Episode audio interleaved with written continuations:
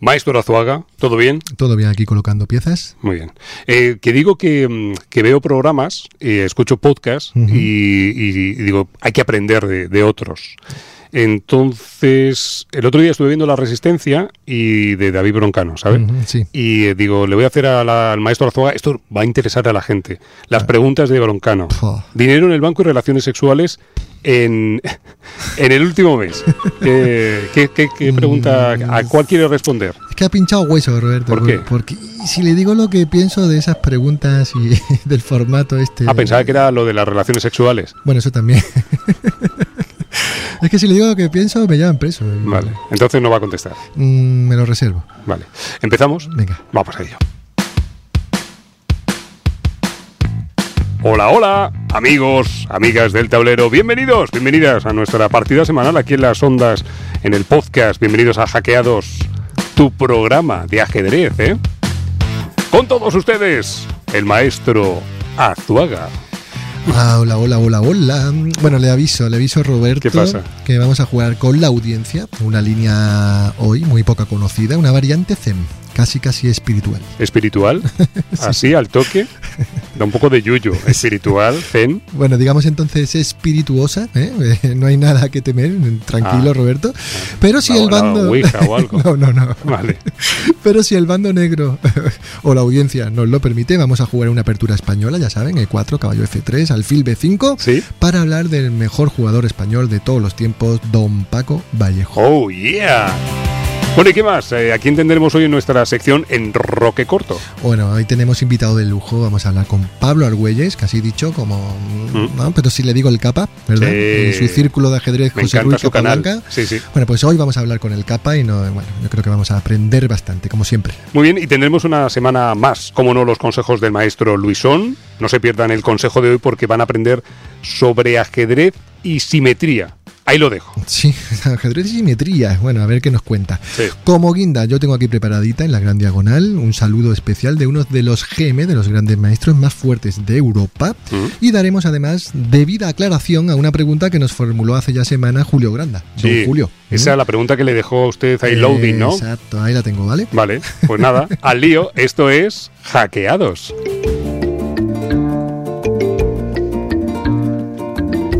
Y esto es cuentos, jaques y leyendas. Bueno, eh, la historia de hoy se podría titular Paco Vallejo ajedrez zen en la élite y, y creo que nos vamos a ir a, a unos años eh, en los que usted y yo, en fin, pasábamos los veranos en pantalones cortos. ¿eh? Total, total, sí, qué, qué años más bonitos, ¿no? 1982, ni más ni menos. Y no sé, no sé si tiene la máquina del tiempo ahí o no, pero si teclea Mediterráneo, ¿Sí? si teclea Mahón ¿Mahón? y le pone la fecha 1982, lo tenemos.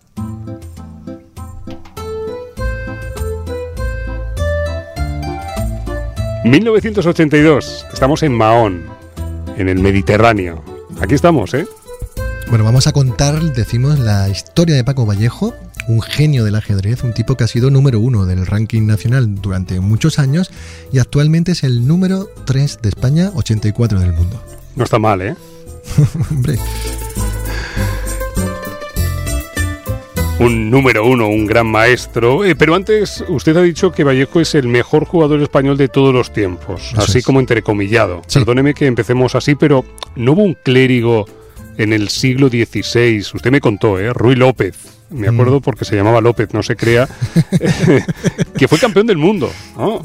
Sí. Eh, campeón del mundo, insisto. ¿eh? Explíqueme primero esto y luego ya nos cuenta lo, de, lo del protagonista de hoy. venga, vale, vale, vale, vale. Tiene usted toda la razón, llamándose López además, ¿verdad? Claro, Claro, he hecho una comparación muy hiperbólica, pero es que tiene su argumento, ¿vale? Es decir, en el siglo XVI efectivamente existió un clérigo, Ruy López de Segura, un, un sacerdote de Zafra, que ejercía además como consejero real en la corte de Felipe II y que era considerado el primer campeón mundial oficioso de la historia.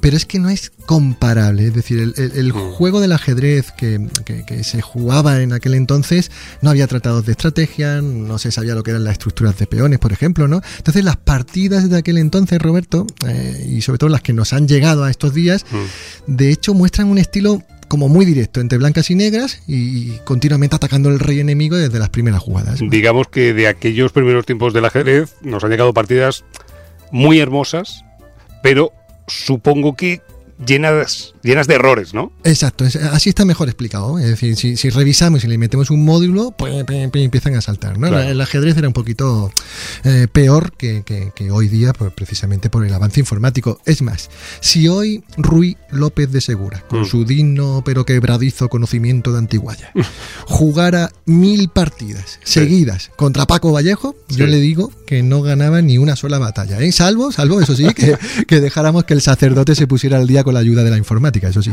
¿eh? ¿Se imagina? Habría que explicarle a, a López de Segura primero lo que es un, ordenador. Pobre, pobre, ¿eh? Bueno, va, va, eh, ya está, eh, perdón, eh, cierro paréntesis. nos habíamos ido a Mahón, Menorca, año 1982, el año del Mundial, así que hecha la aclaración, Arranquemos, maestro. Venga, va. Bueno, pues Vallejo nació pocas semanas después del Mundial de Fútbol del 82, de Naranjito, aquello, acuérdese, ¿verdad? Bueno, pues su padre, Ángel Vallejo, era militar, su madre, Feli, fue auxiliar en un hospital de la isla, y la familia Valleja, eh, Vallejo, por rama paterna, tenía raíces castrenses, pero también musicales. De mm. hecho, el abuelo, apunte ahí, Francisco Vallejo Herena, nació en Málaga y tocaba el trombón en la orquesta Chaparro. El trombón en la orquesta Chaparro. Exacto. Buenísimo. Bueno, la Orquesta Chaparro era una formación, la estamos escuchando, que animaba las fiestas de los pueblos en los años 50, 60, Torremolinos, ¿no? Aquella época, ¿no? Maravilloso. bueno, pues el abuelo también era bombardino, eh, poca cosa, en la banda municipal de música de Málaga. ¿Mm? Y un sobrino suyo, Paco Vallejo Amaro, se acercaba a verle tocar los vientos y de tanto acercarse pues terminó por enrolarse también en la banda. Entonces el sobrino Vallejo Amaro, que es tío de Paco Vallejo, nuestro ajedrecista, mm. se convirtió con los años en el director de la banda municipal de Málaga. Vale, el historia ha empezado en Mahón y ya estamos eh, en Málaga, director eh, de la banda municipal de Málaga. Bueno, Paco Vallejo Amaro guardó la batuta en diciembre de 2018 tras ofrecer además un, concierto navideño muy emotivo en la iglesia de los mártires de aquí de Málaga. Y hablé hace un tiempo ya con, Paco Vallejo sobre sus primeros años de infancia y él me confesaba que su tío, el que tocaba en la banda, el director, eh, siempre era, él, me decía que siempre fue un fenómeno, ¿no? que de hecho cada vez que venía al sur procuraba hacerle una visita. En este punto de la historia vamos a recogernos un poco porque creo que fue en casa de su tío con su padre, atención, donde Paco se asoma por primera vez al mundo de las 64 casillas. Insisto, ¿eh? estamos en aquellos años 80, acompañando a un Paco de unos, ¿qué tendría? Cuatro o cinco años, ¿no? Más o menos, en casa de su tío. Eso es.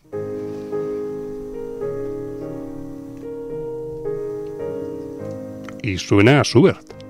Qué bonito, ¿eh? Sí. Bueno, ya me he hecho, ¿eh? Ya me he hecho a la situación. Ahí va Paco con sus cuatro o cinco añitos a casa de su tío. ¿eh? Esto era una norma, él me, confesaba que era una norma que tenían en la familia, ¿no? Venían a Málaga por vacaciones y siempre pasaban a ver a su tío que vivía aquí encerrado de Caldero, ¿no? Bueno, pues una de las primeras imágenes de aquellos viajes es la de su abuelo jugando al ajedrez con su padre. Y él estaba por allí y observaba, ¿no? Pero al parecer, Roberto, en una de esas partidas, el abuelo de Paco fue a mover una pieza y entonces Paco, Paquillo, se lo impidió y dijo, no, abuelo, esa no, que pierdes el caballo, mejor esta otra, ¿no? esa escena que cuenta, maestro, me recuerda mucho a otras grandes eh, y a otros grandes nombres del juego ciencia, ¿no? Otras grandes historias, como por ejemplo eh, el gran Arturo Pomar, ¿no? Que con solo cinco años enseñaba a su padre y a su abuelo los mejores planes, ¿no? Sobre el, sobre el tablero. Sí, se parece bastante, ¿no? A Arturo Pomar, a Paul Morphy, ¿no? a, mí, me recuerda a Morphy también, ¿no? Mm. Que, quizás haya sido el mayor talento natural de la, de la historia del ajedrez y, vivieron los tres algo parecido, ¿no? Morphy también fue algo muy, muy al opaco, ¿no? Corrigió a su tío jugando con su padre, ¿no? Es decir, casi, casi similar, ¿no?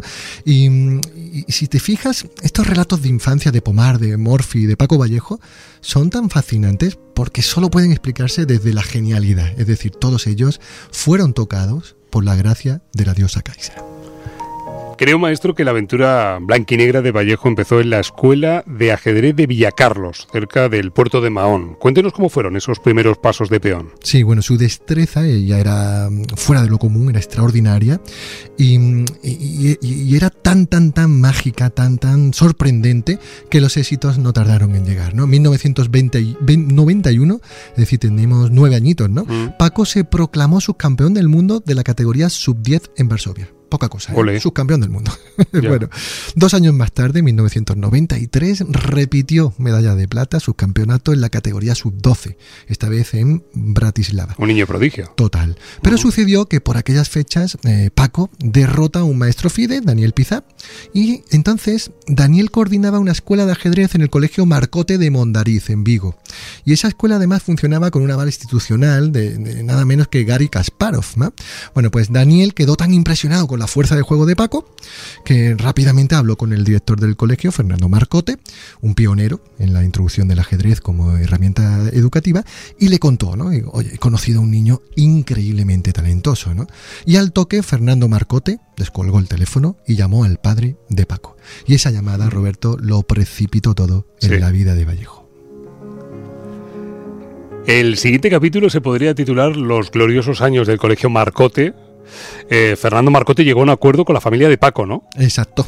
Así que, el chico hizo las maletas y, puso rumbo a Mondari. Claro, allí que fue. Y además, eh, Paco me contaba que el secreto aquí estuvo, Roberto, en que al colegio que era privado le interesaba tener a alguien que había sido subcampeón del mundo, ¿no? Para darle como prestigio, ¿no? Entonces que el padre lo veía como un acuerdo muy natural. Y en cambio la madre sí que sufrió más la separación, ¿no? Aquello de las madres, ¿no? Bueno, sí. bueno, en el fondo ella entendía que era lo mejor para para, su hijo, ¿no? Para su futuro.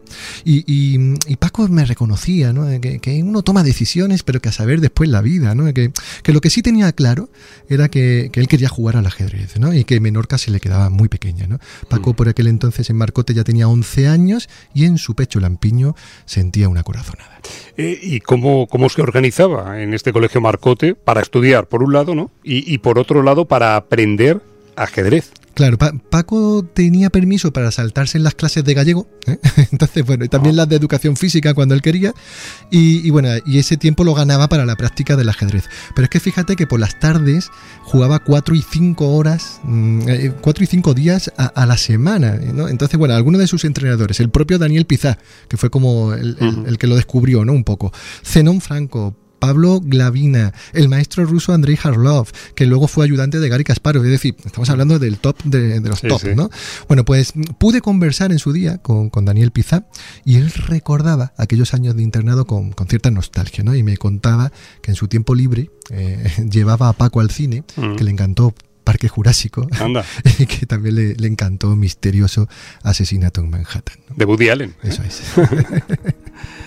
eh, Ahora que, hablamos de cine, podemos decir que en cierto modo el progreso de Paco fue de película, ¿no? Y tanto, ¿no? En 1996 obtiene ya el título de maestro internacional.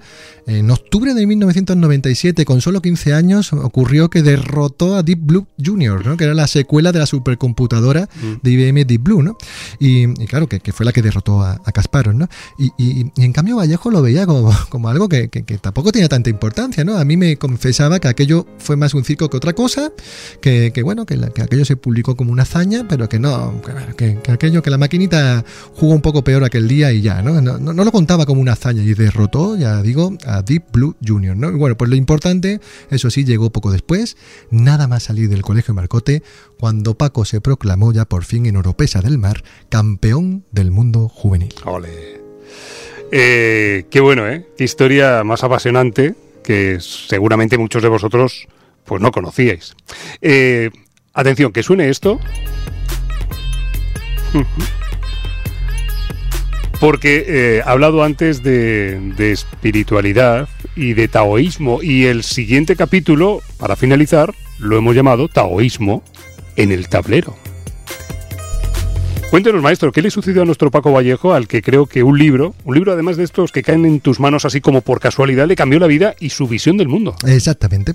Corría el año 2002, Paco Vallejo era considerado ya un superclase del ajedrez, por supuesto, participaba en los mejores torneos, las expectativas sobre su progresión en el ranking lo colocaban, por supuesto, en lo más alto, pero un buen día en el aeropuerto de Barajas compró el libro, apúntelo, El Tao de la Salud, el Sexo y la Larga Vida de Daniel Reid. Sí, sí, sí, lo tengo aquí, ¿eh? vale. Lo tengo aquí. Bueno, pues aquella lectura le atravesó por completo. El taoísmo, ya sabe Roberto, que aboga por vivir en armonía con la naturaleza. La respiración y el ayuno son claves filosóficas para, para lograrlo. Y tiene ahí delante Roberto un fragmento muy interesante del libro de Reid, por si quiere leerlo. Dice, en el arte amoroso taoísta, el énfasis no recae sobre el amor romántico, sino sobre una técnica correcta. Por tanto, es como un partido de fútbol o como una competición deportiva. No basta con el deseo de vencer. Mm, tiene mucha amiga eso. Sí, sí. ¿eh? he, hecho, he, hecho, una pausa, una pausa no, no, no dramática, sino, sí, sí, ¿sabes? Sí. Para que la gente piense. Parece un comentario de barra, pero no lo es. es puro Tao. ¿eh? Bueno, pues de este modo Paco eh, empezó a aplicar el taoísmo a su vida, dentro y fuera del tablero, y el gran maestro malagueño Ernesto Fernández, entrenador de Paco durante muchos años, recordaba muy bien hace poco hasta qué punto el Tao estuvo presente en el día a día de, de, Vallejo. ¿no? Él se acordaba, Ernesto, de, que entrenaban dos o tres semanas seguidas en la casa de campo de Paco, en Son, en Son Ferriol, y que, decía Ernesto, parecíamos monjes budistas. ¿eh? Pero en realidad Paco decía, bueno, parecíamos monjes budistas unos cuantos días, ¿no? Porque empezábamos comiendo zanahoria y acabábamos tomando amor discos helados Hagendaz.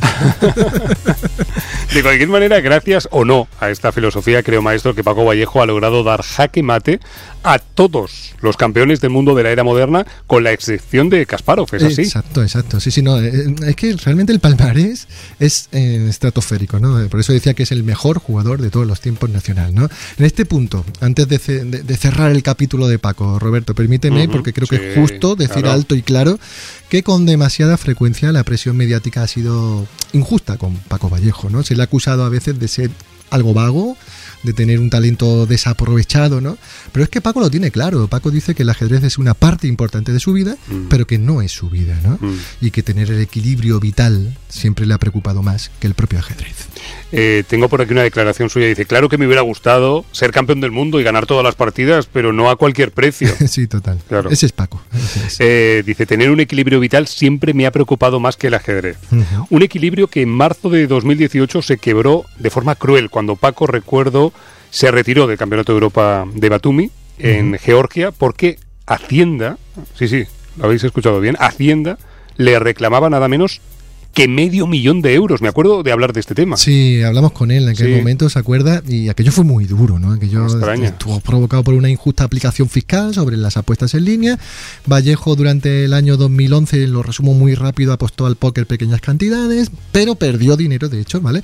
Y la norma tributaria, eso fue su mal, en España al menos, no le permitía compensar estas pérdidas, ¿no? Bueno, el caso es que la presunción de culpa que sufrió fue insoportable, se tuvo que retirar, como dices, del Campeonato de Europa de Batumi y jugó jugadores como Nakamura, como Susan Polgar salieron en su defensa, ¿no? Aquello, me decía Ernesto, fue una putada, ¿no? O sea, Paco estaba jugando como nunca y le rompieron ahí la progresión, ¿no? Bueno, por suerte, tras casi dos años de calvario, Paco, nuestro Paco Vallejo, ganó la partida también a Hacienda y poco a poco fue recuperando su alegría sobre el tablero. Y es que Paco, no lo olviden, sigue tocado por la gracia de Kaiser. Y hasta aquí, cuentos, jaques y leyendas. La historia de hoy hemos titulado Paco Vallejo, ajedrez zen en la élite.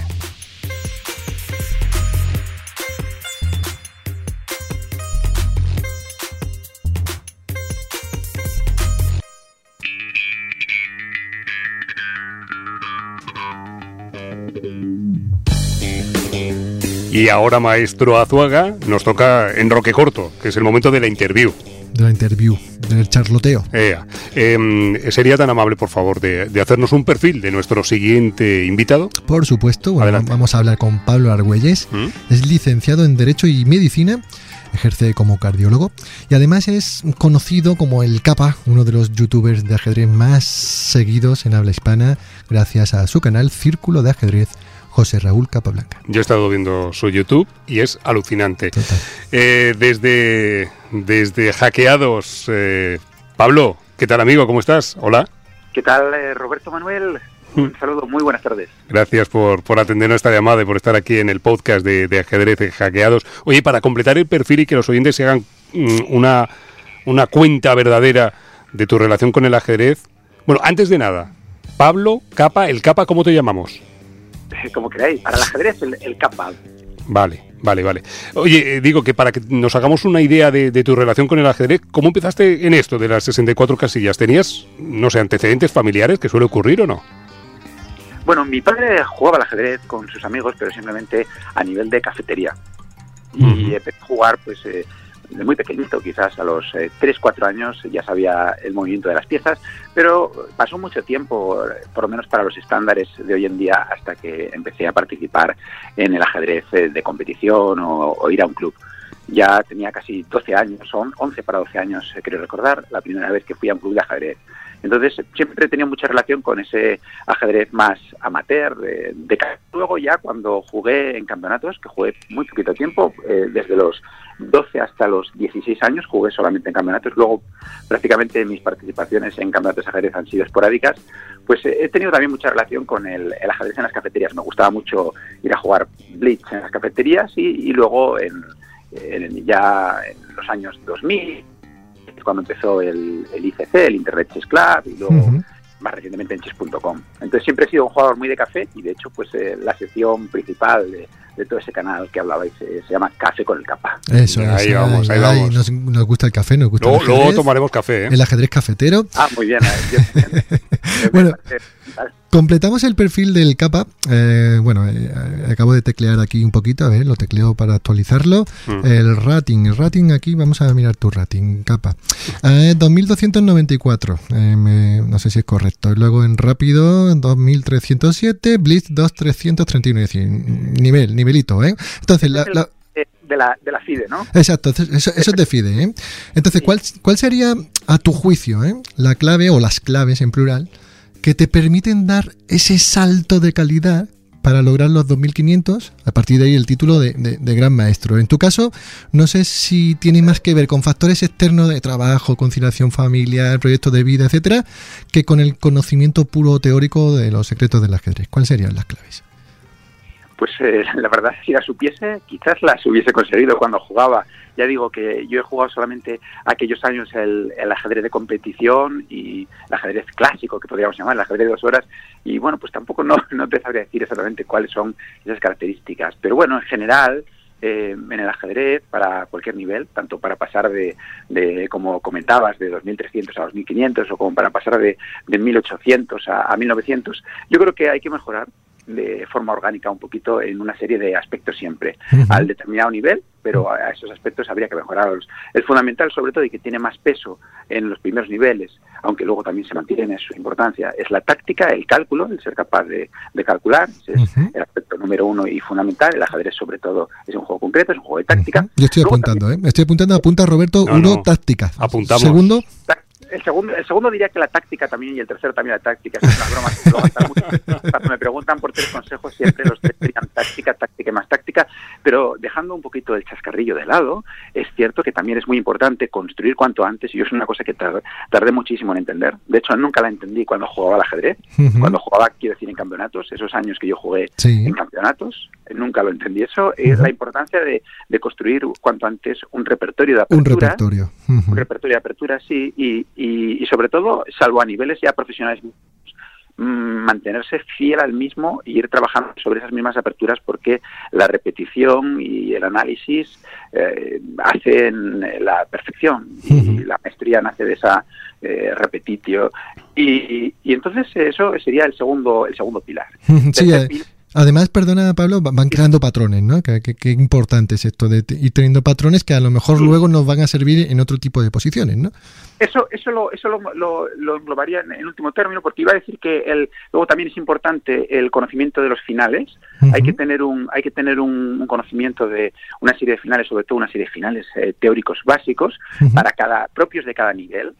Por ejemplo, no puedo pretender tener 2000 de Elo si no sé una serie de hay, hay algunos finales, se me vienen a la cabeza, por ejemplo, ahora determinados finales de torre teóricos, como puede ser el final de, de, sí. de Clint Horowitz o, de Lucena. de Lucena, efectivamente, Lucena, eh, pues eso son, son indispensables para determinados niveles. Pues hay que saber esos finales. Y luego, en general, pues eh, y eso ya engloba todo, tanto finales como el, medio juego, como incluso dentro de las aperturas, efectivamente el ajedrez como la vida.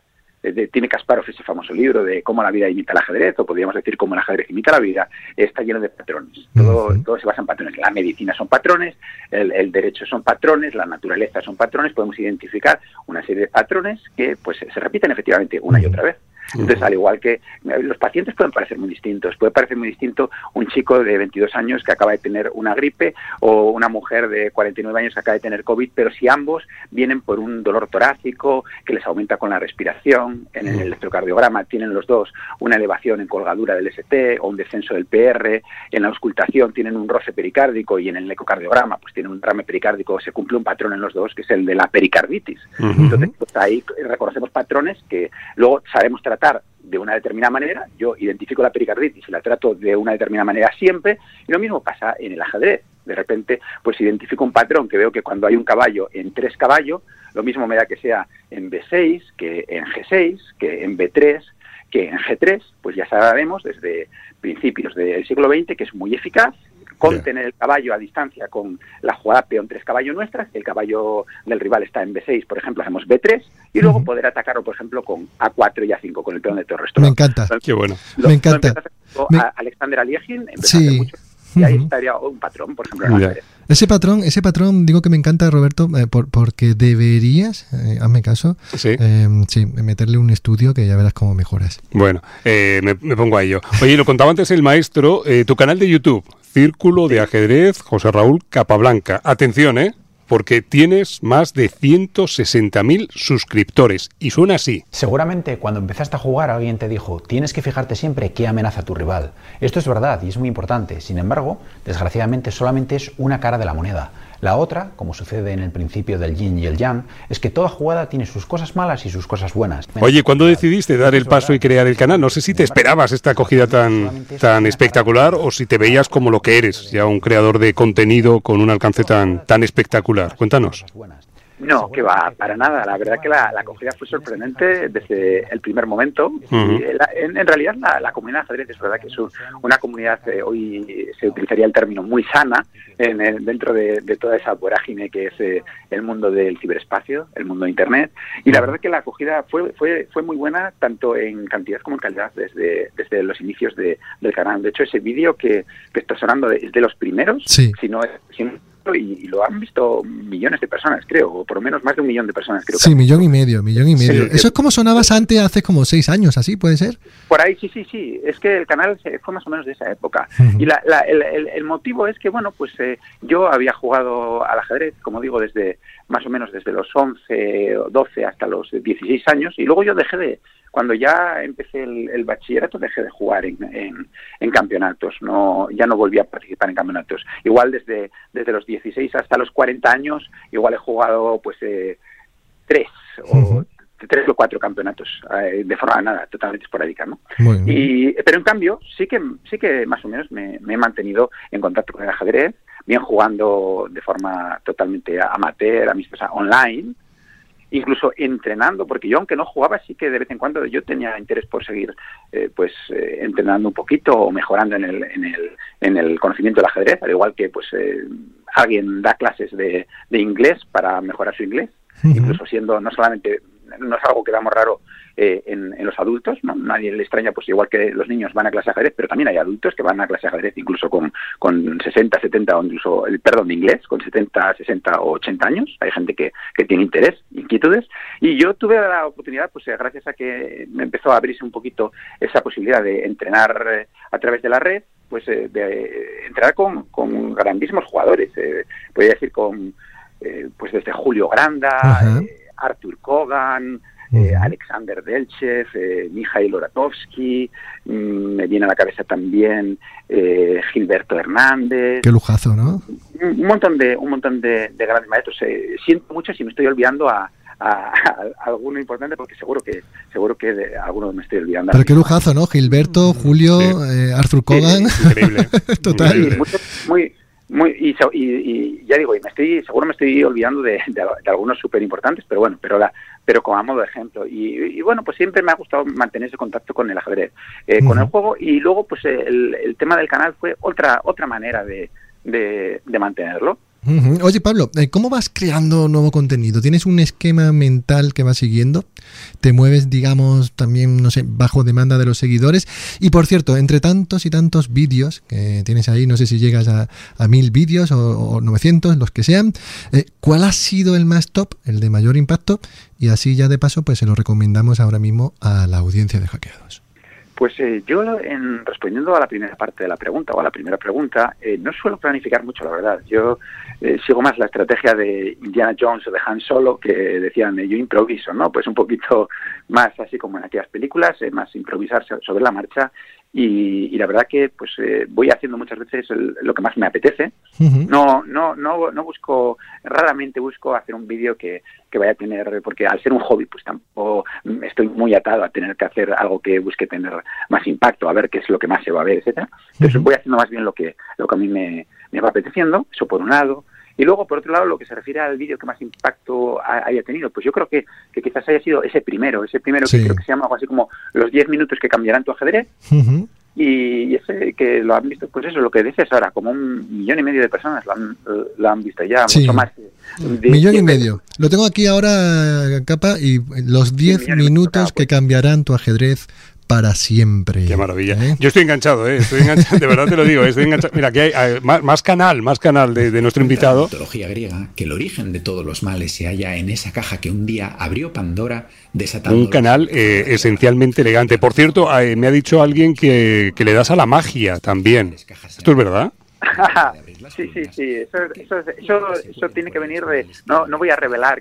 No, nunca No. revelamos las fuentes. Se dice el pecado, pero no el Ni pecador. los trucos. entre magos, entre magos efectivamente siempre siempre nos guardamos determinados secretos y pero sí sí siempre he tenido he tenido una eso desde niño la verdad eso prácticamente al mismo tiempo que empezaba a jugar al ajedrez me llamó siempre muchísimo la atención la, la magia un amigo de mi padre eh, hacía nada un- con, con dos principios dos principios básicos muy muy sencillitos el French drop y otro principio hacía un- unos pequeños trucos con monedas cuando venía a casa siempre a, a verme de pequeño y desde los dos años eso me dejaba totalmente sorprendido.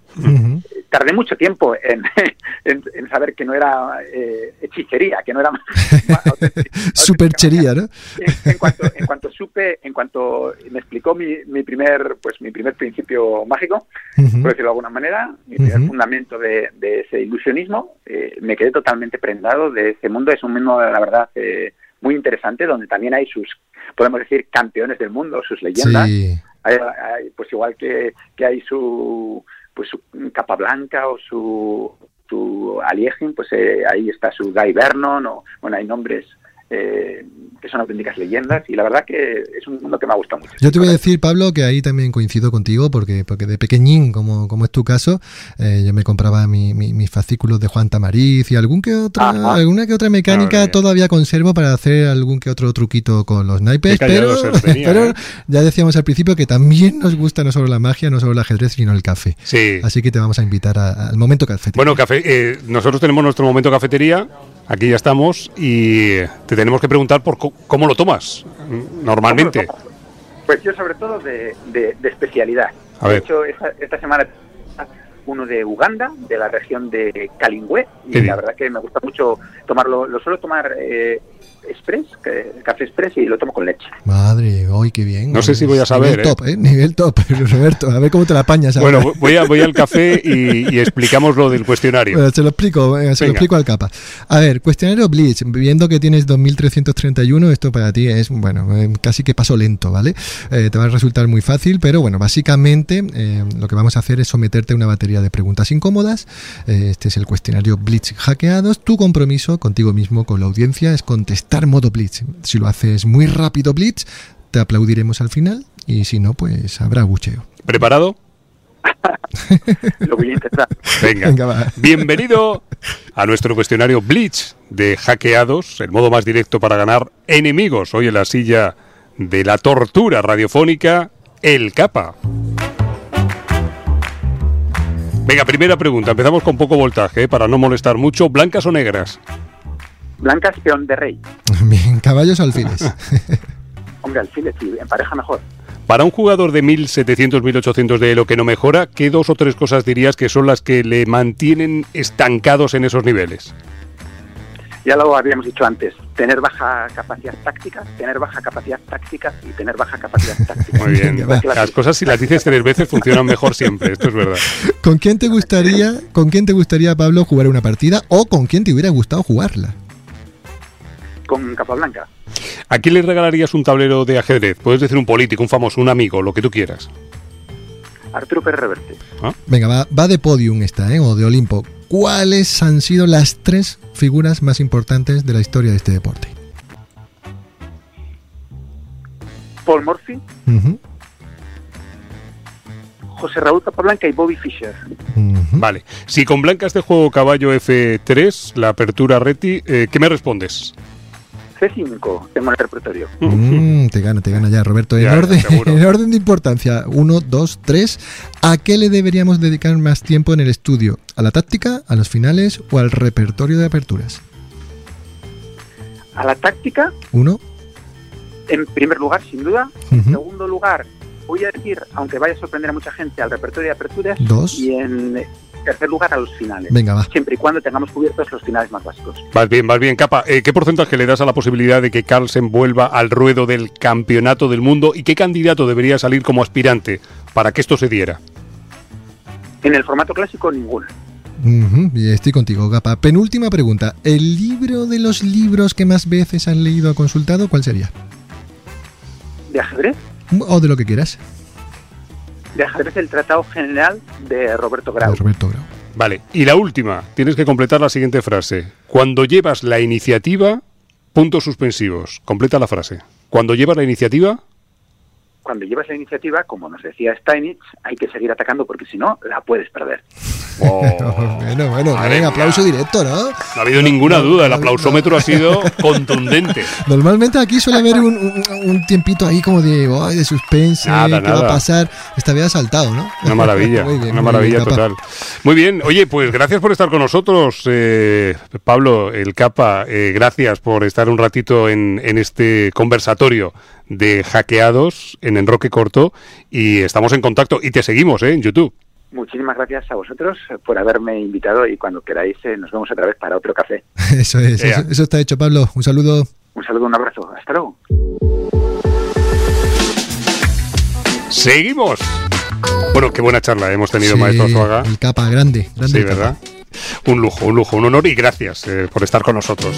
Bueno, eh, torre en séptima, eh, recordamos, maestro, que en esta sección nos colocamos en séptima fila como una torre espía que se adentra en un terreno fértil de aventuras para leer los mensajes de, de nuestros queridos o amigos y oyentes. ¿eh? Exactamente. Bueno, pues cada vez, cada vez, y siempre lo digo, pero es que eh, nos va- vamos a colmar de saludos y de mensajes cariñosos, nos llegan más y más y más y más. Y podéis seguir escribiéndonos, como no, a través de los perfiles de hackeados en Instagram, en Twitter o en los propios perfiles del Grupo Vocento o Diario Sur. También podéis encontrarnos en Evox, en Spotify, en Google Podcast, en Apple Podcast, en Amazon Music, en Podimo, en YouTube.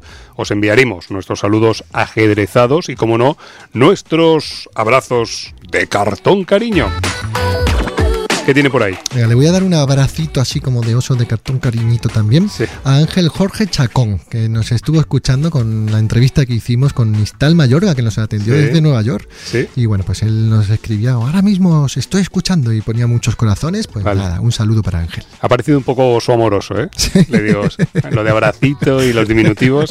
Bueno, Pedro J. Barraches eh, dice, deseando escucharlo, es un gusto escuchar a Nistal Mayorga nuevamente. Sí, señor. Muy bien. Pedro siempre atento podcast. Bueno, Fíjate que dice, deseando escucharlo, como que no lo ha escuchado y luego dice, es un gusto escuchar a Nistal, o sea, como que ya lo ha escuchado. O sea, Ah. empezó la frase antes del podcast y lo terminó. y lo termina después.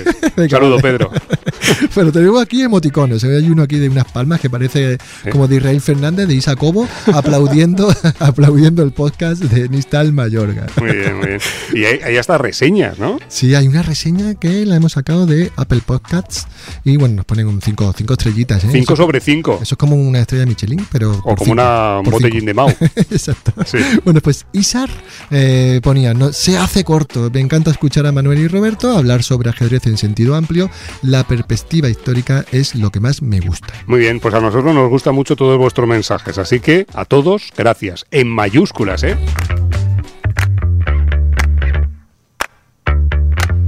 Oh, yeah. Jaque, captura, amenaza o los consejos del maestro Luisón. Luisón. Nos llegaron muchos esta última semana, elegimos uno, el privilegiado, el afortunado era Juan 17 River, quien le preguntaba a Luisón, cuando son enroques en el mismo flanco y la estructura de peones es simétrica, de ahí lo de la simetría, ¿cuál es el plan? Contesta el gran Luisón. Muchas gracias Juan por tu pregunta. En el escenario que describes está claro que un ataque al rey o a una debilidad concreta parece que no sería el plan adecuado. Entonces, ¿qué podemos hacer en esas posiciones? Pues mira, te remito al libro Manual de Medio Juego de Slotnik, donde habla precisamente de las estructuras simétricas de peones y habla de la importancia que puede tener en esas posiciones el control de una columna abierta, el establecimiento de un puesto avanzado y, por supuesto, cómo no, la disposición activa de las piezas, puesto que si los peones eh, están en una estructura simétrica, los reyes también están prácticamente en el mismo sitio, eh, digamos como un espejito, la diferencia la van a marcar las piezas, quién las tiene más activas, quién puede crear amenazas con sus piezas con mayor facilidad. Un abrazo. Un abrazo, Luisón. Me tiene que hacer un resumen de lo que ha dicho Luisón, Roberto. Luego, luego se lo hago, luego se lo hago.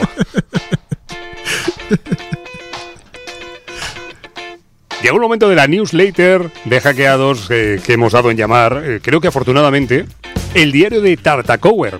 Primera eh, noticia, Sarah Hadem, subcampeona de Europa. No, un pedazo de logro, subcampeona de Europa, ¿no? Eh, Sarah Haden se está convirtiendo en todo un fenómeno en el ajedrez nacional y femenino, ¿no? La española gana la medalla de plata y además lo hace empatando con la ganadora, Alexandra Kosteniuk, ¿no? Es decir, pues, poca cosa también ahí, porque estamos hablando que Kosteniuk ha sido dos veces campeona de Rusia, es decir, no, no- no es cualquiera, ¿no? Y aquí hago un apunte, Roberto, permíteme, Marta García, Martita, acabó en octava posición, pero fue realmente la sal y pimienta de todo el torneo, estuvo mu- a puntísimo de conseguir algo mucho más importante y hemos quedado en que pronto, muy pronto, va a estar aquí en el programa Hackeado. Me alegro mucho. Segunda noticia, Pepe Cuenca vence al superprodigio indio, yo sé que me la voy a jugar. Pragnananda. Hola, qué bien, qué bien la Bueno, más conocido en los ambientes como como Prag. Mucho Hubiera sido fácil. mucho más fácil decir eh, superprodigio indio Prag, pero me la he querido jugar. Se hace bien. Bueno, aquí realmente, bueno, cuando hacemos esta batería de diario Tata Cover, hay muchísimo, mucha actualidad, el Tata Steel, bueno, hay, hay, hay muchísimo, ¿no? Donde elegir. Mm. Pero ah, me gustó mucho que hay una, hay una partida de Pepe Cuenca, nuestro super Pepe Cuenca, que le gana a- al indio Pragnananda, a Prag, eh, en los torneos de titulados de los martes de chess.com. Es decir, el primer martes de cada mes, Roberto, se juega a las 10 de la noche aquí en Madrid o, eh, o a las 13 horas allí en el Pacífico eh, y se juega un torneo online, por supuesto, por chess.com, donde el formato es un suizo eh, a, a 10 rondas y con un control de tiempo de 3 minutos con incremento de 2 segundos. Es decir, son partidas súper rapidísimas, entretenidas. Bueno, pues Pepe Cuenca le ha ganado al superprodigio Indo Pragnananda. Y yo le pregunto, Roberto, si Sí. el superprodigio Prag Sí. le ha ganado al actual campeón del mundo, Dingliren, en Tata Steel, y Pepe Cuenca le ha ganado a Prag. ¿podemos hacer como que Pepe también le ganaría en todo? O no, me estoy haciendo un lío. Bueno, eh, se está haciendo el día. Venga, vale. Se está haciendo el día.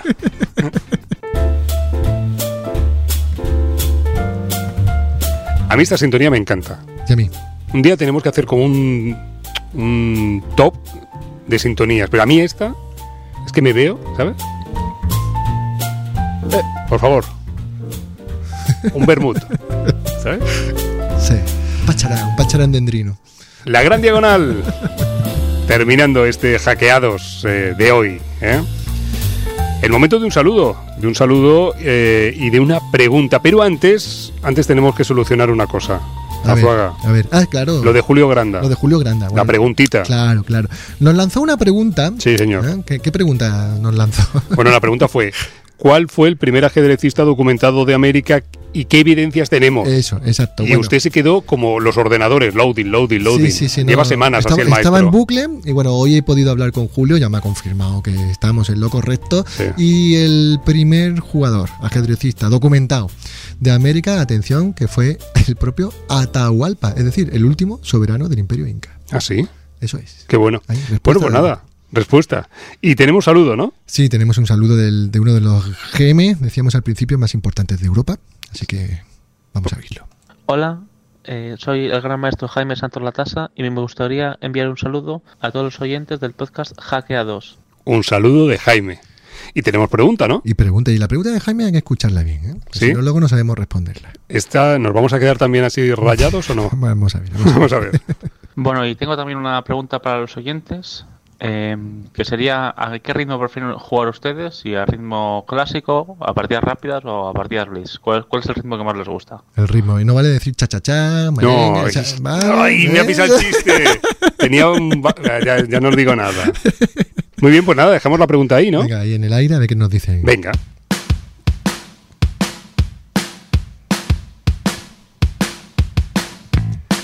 Y hasta aquí este capítulo de Hackeados, eh, que ha sido el 9.